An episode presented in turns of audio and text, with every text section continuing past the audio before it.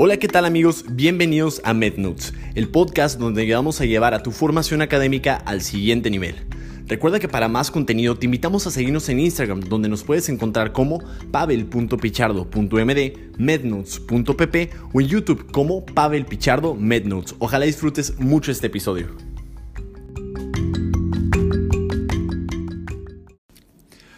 Hola, ¿qué tal amigos? Ojalá estén teniendo un muy excelente miércoles. Pues bueno, eh, vamos a empezar, vamos a empezar de volada con este episodio del día de hoy que es resiliencia. ¿Cómo caer con estilo?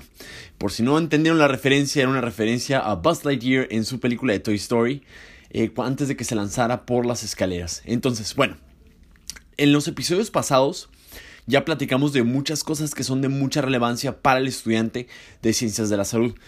En, el primer episodio platicamos de la, de la importancia de la disciplina, ya hemos hablado de los tips para ser un buen estudiante, y si ya estás haciendo todo eso bien, viene el siguiente reto, que es la resiliencia. Porque obviamente yo creo que una de las capacidades más importantes que tiene que aprender el estudiante de ciencias de la salud, porque eventualmente va a llegar al hospital, eventualmente va a llegar a ser un expositor, eventualmente va a llegar a ser un profesional de salud, y y la verdad, entender las limitaciones, entender que no siempre vas a poder con todo y a pesar de esto seguir y levantarte, es algo que tienes que aprender sí o sí. Vamos a, vamos a, definir entonces qué es resiliencia. La resiliencia lo definen como la capacidad de volverte a levantar después de cada caída o la capacidad de adaptarte después de cualquier adversidad. Es bien importante saber que como tal, como veremos más adelante, la resiliencia no es algo genético. Significa que no es algo con lo que se nace, sino que al igual que la mayoría de las cosas de la vida, se entrenan y se desarrollan. La capacidad de soportar el fracaso de, error en error es algo bien importante que es el tema que vamos a tratar el día de hoy. Entonces, de hecho, uno de los autores de, la teoría de la mente y demás cosas, de las, eh, que es de los más importantes expositores eh, de resiliencia, siempre platican eh, los más prominentes que el dolor es inevitable, pero el sufrimiento es opcional. Eso significa que, como tal en la vida, siempre, siempre, por más que uno quiera y sea muy optimista y esperemos que todo salga bien, y, inclusive aunque sea, obres bien, ¿no? Los problemas van a llegar no todo esto significa que es por karma o cosas de ese tipo, porque ¿cuántos tipos de, de, pacientes no nos han tocado que son pacientes pediátricos de 5 años con alguna leucemia o algún tipo de tumor? Claro que no, no significa que es porque han hecho algo mal, sino que a veces la vida no es justa. Pero obviamente nunca nadie nos prometió que la vida iba a ser justa, pero sí que iba a valer la pena. Es importante recordar entonces que otra vez, el dolor es inevitable porque es parte de la vida. Creo yo que las tristezas, el equivocarte, la decepción, es parte de las cosas que nos hace eh, eh, valorar la vida y entender lo bonita que es. Creo yo que estos contrastes nos hacen disfrutar todavía más la vida. El entender que un día nuestra vida se va a acabar, el entender que, que somos humanos y que nos equivocamos, creo que nos hace mucho más importante para poder eh, disfrutar la vida y vivirla al máximo, sin duda. Ahora, eh, ¿qué es lo más difícil de, de, cada equivocación, del fracaso, de las equivocaciones? Pues para empezar, yo creo que el reto más importante que hay que reconocer es que lo peor de los errores o de las equivocaciones es que es una especie de destrucción de una versión tuya que pensabas que era suficiente para lograr algo y no lo fue. Es la muerte del ego, es entender que, pues, por X o Y razón no alcanzó el trabajo que hiciste, ¿no? Creo que comúnmente en medicina y en cualquier otra área de ciencias de la salud, pero hablo particularmente del área de medicina, es de las pocas carreras que puedes esforzarte muchísimo, partírtela, de verdad, deshacerte para aprender algo y a pesar de eso reprobar.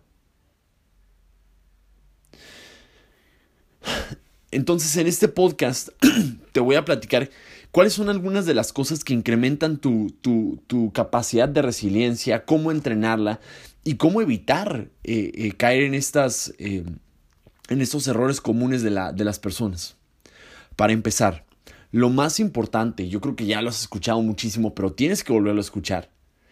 No eres un número, no eres una calificación, ni mucho menos. Un número jamás te va a definir. Y tienes que saber lo, otro, otra, otra herramienta bien importante que yo aprendí en mi vida es la siguiente.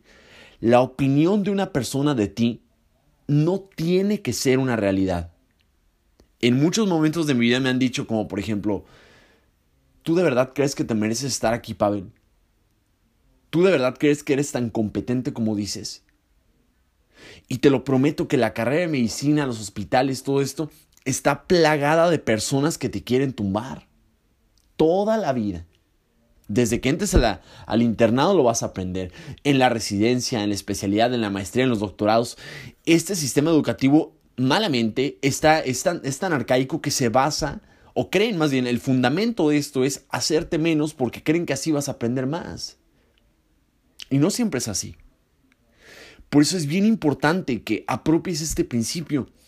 La opinión de una persona de ti no tiene por qué ser una realidad. Yo el peor, uno de los peores errores que he hecho en mi vida es creer que la, la una versión de, las, de, la opinión de una persona era, era, era yo que no era suficiente, que era que no iba a lograr nada y que, y que por el hecho de no haber sido muy inteligente en ninguna parte de mi vida, pues no iba a poder hacer nada con mi vida. La opinión de una persona no tiene que ser una realidad. Ahora, otra herramienta bien importante que tienes que saber para soportar los errores, los fracasos y poderte volver a levantar, no tomes el fracaso y tus errores como una herramienta de medición, sino como una herramienta de aprendizaje. Bien decía Winston Churchill, el éxito es ir de fracaso en fracaso sin perder el ánimo, ¿no? Entonces aprende mucho y equivócate y aprende que fracasar no te tiene que convertir a ti en un fracasado. Eso no es cierto. Malamente hemos satanizado un chorro aquí en la cultura mexicana sobre todo, que los errores son malos. Pero oye, los errores te hacen aprender. No existe mejor maestro en la vida que la equivocación. Pero esto es de mucho optimismo. Yo todos los días trato de equivocarme en algo nuevo. Y te lo prometo que cada equivocación es, es un poquito más para fortalecerte a ti, a tu, a tu aprendizaje y obviamente tu formación profesional. No tomes al fracaso como una herramienta de medición, sino como un aprendizaje. Yo siempre lo recomiendo en mis talleres académicos. La última parte de tu preparación para cualquier examen siempre tiene que hacer, hacer muchas preguntas muchas preguntas, equivocarte mucho, equivocarte seguido, para que el día de mañana no te equivoques con un paciente. Un error más es un error menos. Nunca lo olvides. Bien importante. Por ejemplo, en esta última etapa de mi preparación, eh, para, bueno, para algunos que saben, este, estoy, les platicaba en, en los lives de YouTube que estoy haciendo mi preparación para mi examen de maestría. Entonces, eh, ahorita, en, eh, todo este último mes, lo único que estoy haciendo es hacer preguntas, preguntas, preguntas, preguntas. Uno de los errores más comunes que comete el estudiante de medicina o de cualquier área de ciencias de la salud es que, por ejemplo, creen que leer un libro, subrayar, releer tus apuntes es una forma efectiva de estudiar y no es así. Fíjate, no te conozco y sé que una gran parte de los años de tu estudio, de tu carrera, fue así. ¿No? Entonces, si bien eh, ya, ya luego para los que quieran hablar un poquito más de cómo se estudia las, técnicas de estudio, recuerden que casi casi cada semestre tenemos un taller académico de técnicas de estudio, pero bueno, este, les recomiendo esto, siempre lean, relean algún libro de resumen para reforzar y finalmente la última etapa de tu preparación tiene que ser muchas preguntas, se llama aprendizaje activo este tipo de reforzamiento, lo tienes que saber sí o sí. Siguiente, Adquirir resiliencia es posible. Es posible adquirir la capacidad de no rendirte. De hecho, hay muchos estudios que, inclusive destacan que propiamente la resiliencia no tiene un componente genético muy fuerte. Es súper pequeño. Realmente depende en su gran mayoría del entorno. Del entorno. Y adivina qué, tú como ya casi adulto, este, sabrás que el entorno depende enteramente de las decisiones que tú tomes. con quién te juntas, qué tanto, qué tanto, qué tanta relación mantienes con tu familia, a qué, a qué dedicas tu tiempo libre. No es algo genético la resiliencia, es algo por consecuente entrenable. Ahora, eh, con resiliencia me refiero a los fracasos desde lo más pequeño, desde lo más pequeño, como por ejemplo una equivocación en un examen, hasta las adversidades más intensas como algún problema familiar, la muerte de alguien. Esto no se va a limitar a la escuela. Te digo que este tipo de, este episodio particular es para que tú puedas soportar cualquier problema de tu vida. Pero te voy a decir algo. Normalmente tienes que entrenarte con cosas chiquitas todos los días. Tienes que estar cómodo con las equivocaciones. Para que el día de mañana, cuando llegue un problema real, no te tumbe porque ya entrenaste con lo pequeño y estás listo para lo grande. Más adelante platicaré un poquito de esto. Entonces, bueno, Pavel, ya me dijiste que entonces eh, algo indispensable es entrenar con las pequeñas cosas. Claro. ¿Cómo, ¿Cómo entrenamos la resiliencia? Para empezar, tienes que tener seguridad y confianza. Bueno, ok, entiendo. Pero entonces, ¿cómo formo mi seguridad? ¿Cómo formo mi confianza? Ahí te van un par de tips. El primero, celebra las pequeñas victorias. No nos enseñan a ser suficientemente agradecidos, pero cada vez que hagas algo nuevo y mejor, celébralo. No es cierto que, o sea, malamente aquí en la comunidad mexicana estudiantil, si tú sacas 100, como que no te permiten celebrarlo, tú celébralo con tus amigos, con las personas que de verdad procuran tu bien, que saben lo que te costó. Celebra las pequeñas victorias. Y esto, tú amplía mucho tu panorama, o sea, por ejemplo, si tocas música, toca una, nueva canción, si, si, haces ese ejercicio, eh, no sé, aumenta tu desempeño. Yo, por ejemplo, hago natación, me gusta mejorar mis tiempos, me gusta crecer, me gusta ganar poquito a poco, ser un poquito mejor de lo que fue ayer, en cualquier aspecto, en el amoroso, en, en amistades, en familia, mejor hermano, mejor deportista y mejor estudiante. Te lo prometo que si tú celebras todos los días tus pequeños triunfos, hacer una comida, seguir tu dieta, ser constante. Vas a ir creciendo y formando poco a poco tu seguridad y confianza y esto va a ser menos probable que te tumben. Siguiente. Vivimos en la cultura del sprint todo el mundo, eh, este, todo el mundo eh, occidental, por ejemplo, Estados Unidos y México es, es, es, una vida muy acelerada. Tener, tener, tener, tengo que tener, tengo que alcanzar. No puedo perder ni un año de mi vida porque, hey, detente poquito. Detente poquito para, porque, de hecho, yo les voy a platicar ahorita mi experiencia con esta pandemia. Yo no me había dado cuenta lo cansado que era mi vida lo exigente que era eh, este entorno social en el que vivimos hasta que la pandemia me tuvo que parar sí o sí. Lo poco que convivía con mi familia, lo poco que, que, que hacía cosas para divertirme yo, para cuidarme a mí. Esta pandemia nos obviamente va a sacar a dos tipos de personas. Aquella persona que no hizo nada y, y aquella otra persona que creció muchísimo espiritualmente y emocionalmente. Yo espero que con este tipo de pláticas quiero hacerte ayudar a crecer a ti y compartirte lo que a mí me ayudó. Detente y celebra. Salte de la cultura del sprint. No hay prisa. ¿Qué tiene de malo si, por ejemplo, bueno, los que están haciendo ahorita el, ENARM, el Examen Nacional de Residencias de México para la especialidad, que van saliendo de la carrera, llevan todos los años de filito, ¿qué tiene si no quedas el primer año? ¿Te hace menos? Tú no vales por ser médico, tú no vales por ser enfermero, no vales por vales por lo que tú eres, por ser una persona y por todo en lo que te puedes convertir. Otra vez, no vales por lo que eres, vales por todo lo que puedes ser. Detente. Esta cultura del sprint ha hecho que, que detonen muchísimos eh, eh, prevalencias que de enfermedades que antes eran menos comunes, como por ejemplo ansiedad, depresión. A lo que voy es que no te estreses, ni siquiera existe el tiempo, no hay futuro, no existe el futuro, no hay. Es una proyección bien tonta que nos hacemos los humanos, las personas, y nos da miedo el tiempo, nos, nos da miedo envejecer, nos da miedo morir. Oye, estar consciente de tu mortalidad, estar consciente de que hay un futuro te quita la vida. Eh, preocuparte por algo que no puedes resolver te quita vida. Disfruta donde estás. Disfruta el proceso. No necesitas una especialidad, una maestría para disfrutar el camino. Y ojo, no te estoy diciendo que no te esfuerces. Lucha mucho, lucha con muchas ganas porque eso es lo que hemos platicado en todos los otros episodios. Esfuérzate y pártetela. Pero cuídate también. Este episodio es eso. Algunas otras cosas que te van a permitir seguir luchando es diviértete, escapa, vive, disfruta. Esto te va a dar un respiro y te va a dar muchas, pero muchas fuerzas para seguir luchando. Se vale detenerte y descansar cuando estás derrotado. Solo no olvides levantarte. No te preocupes, te lo prometo que vas a llegar.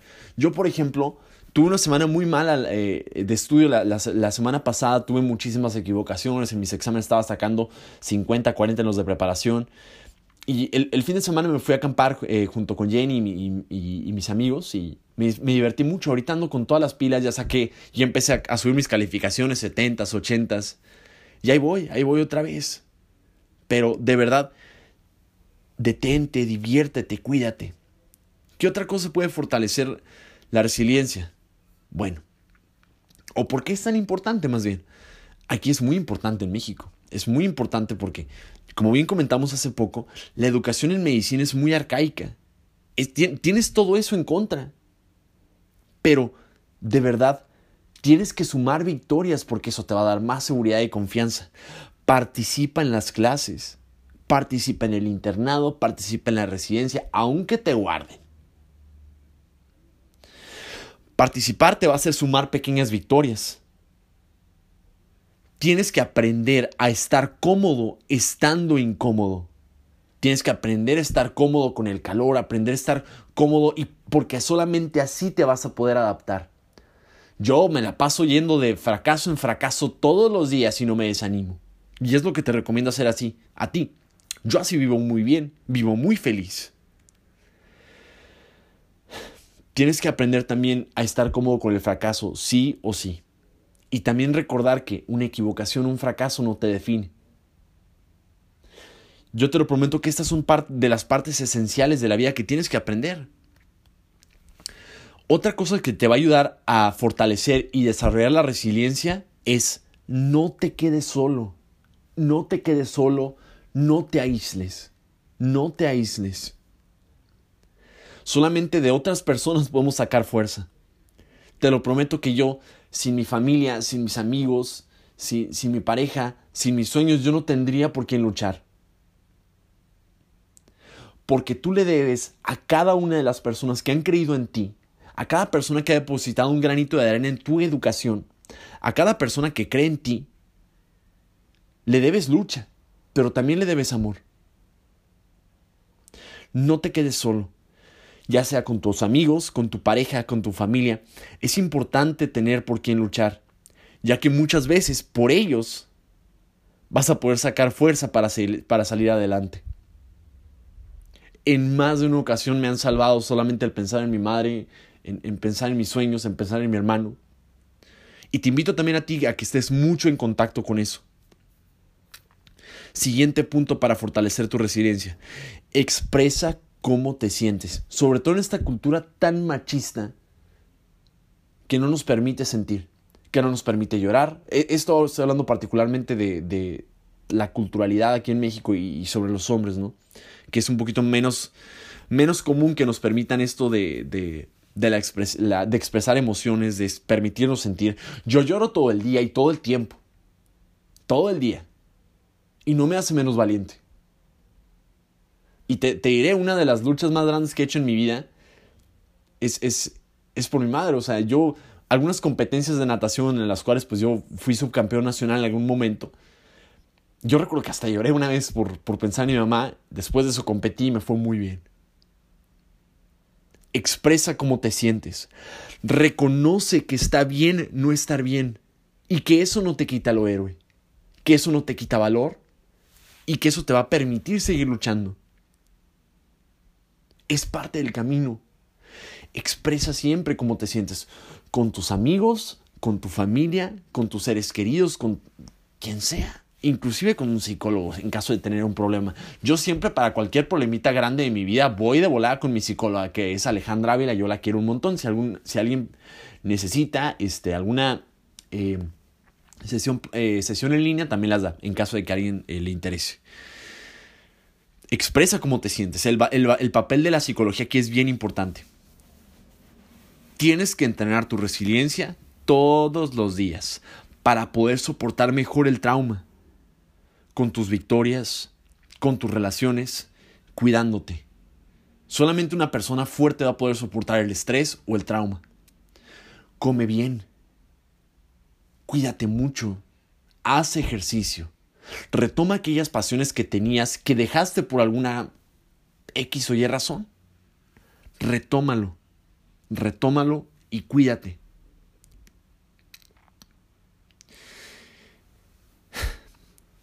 También cuídate mucho. Algunos otros tips que te pueden ayudar a, fortalecer tu resiliencia es cuida tu lenguaje hacia, ti mismo y date cuenta si hay algunas banderas rojas o signos de alarma de, ay, me quiero autosabotear. Cuida mucho tu lenguaje que tienes hacia ti mismo. Vive con propósito, vive con un sueño y vive por tu gente.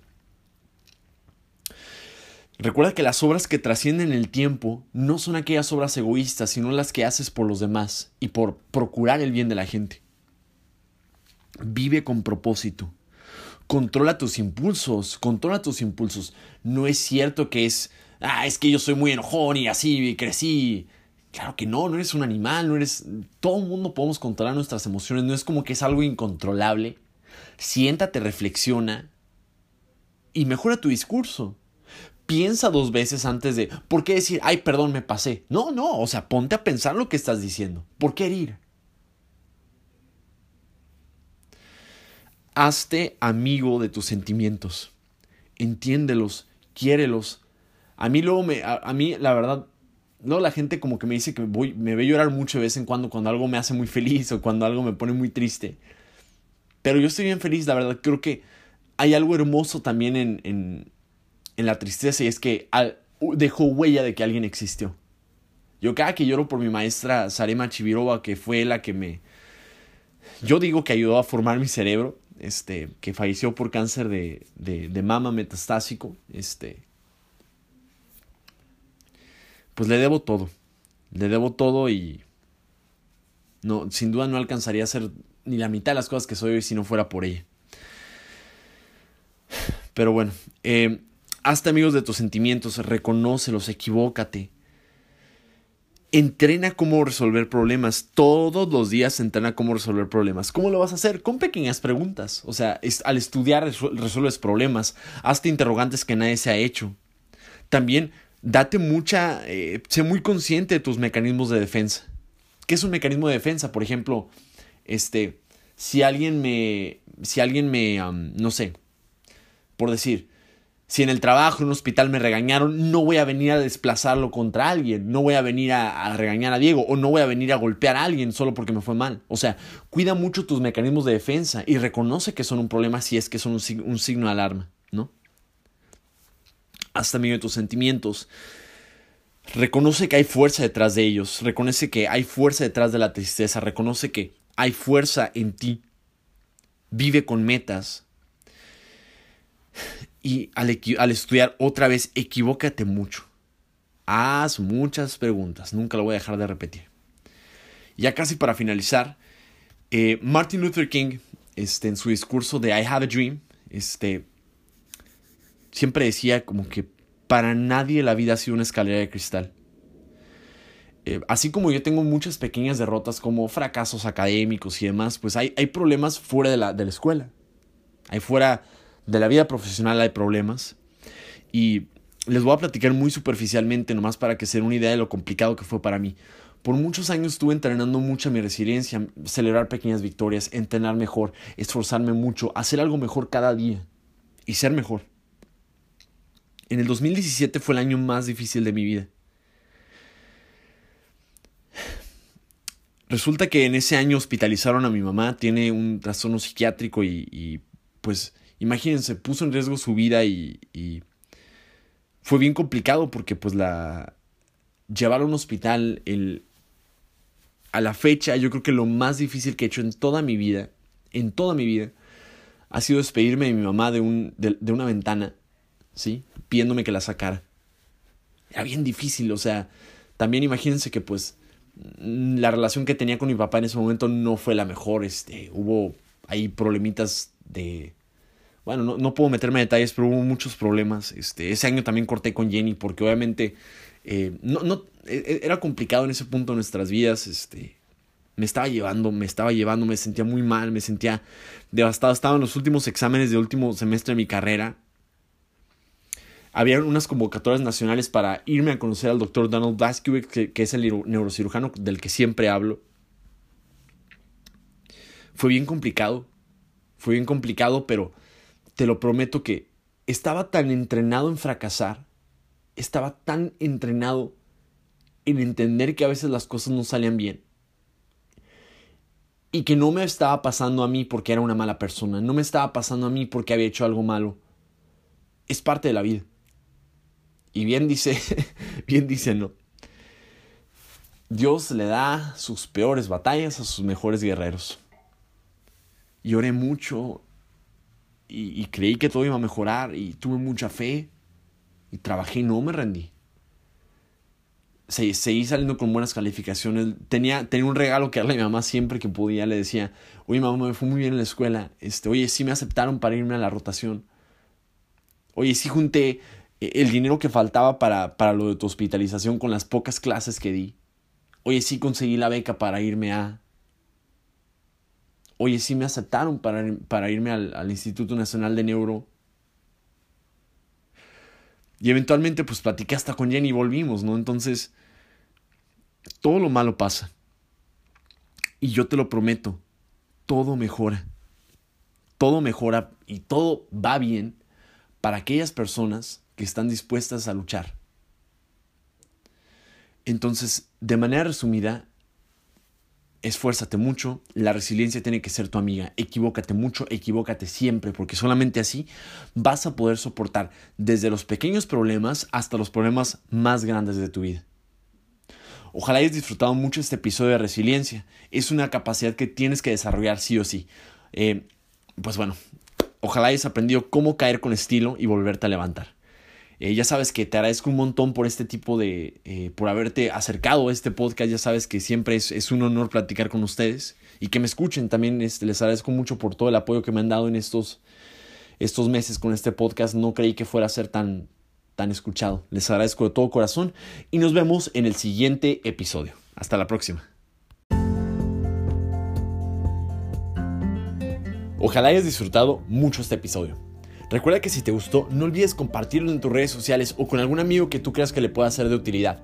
Nos ayudas un montón y no cuesta nada. Un abrazo y hasta el siguiente episodio.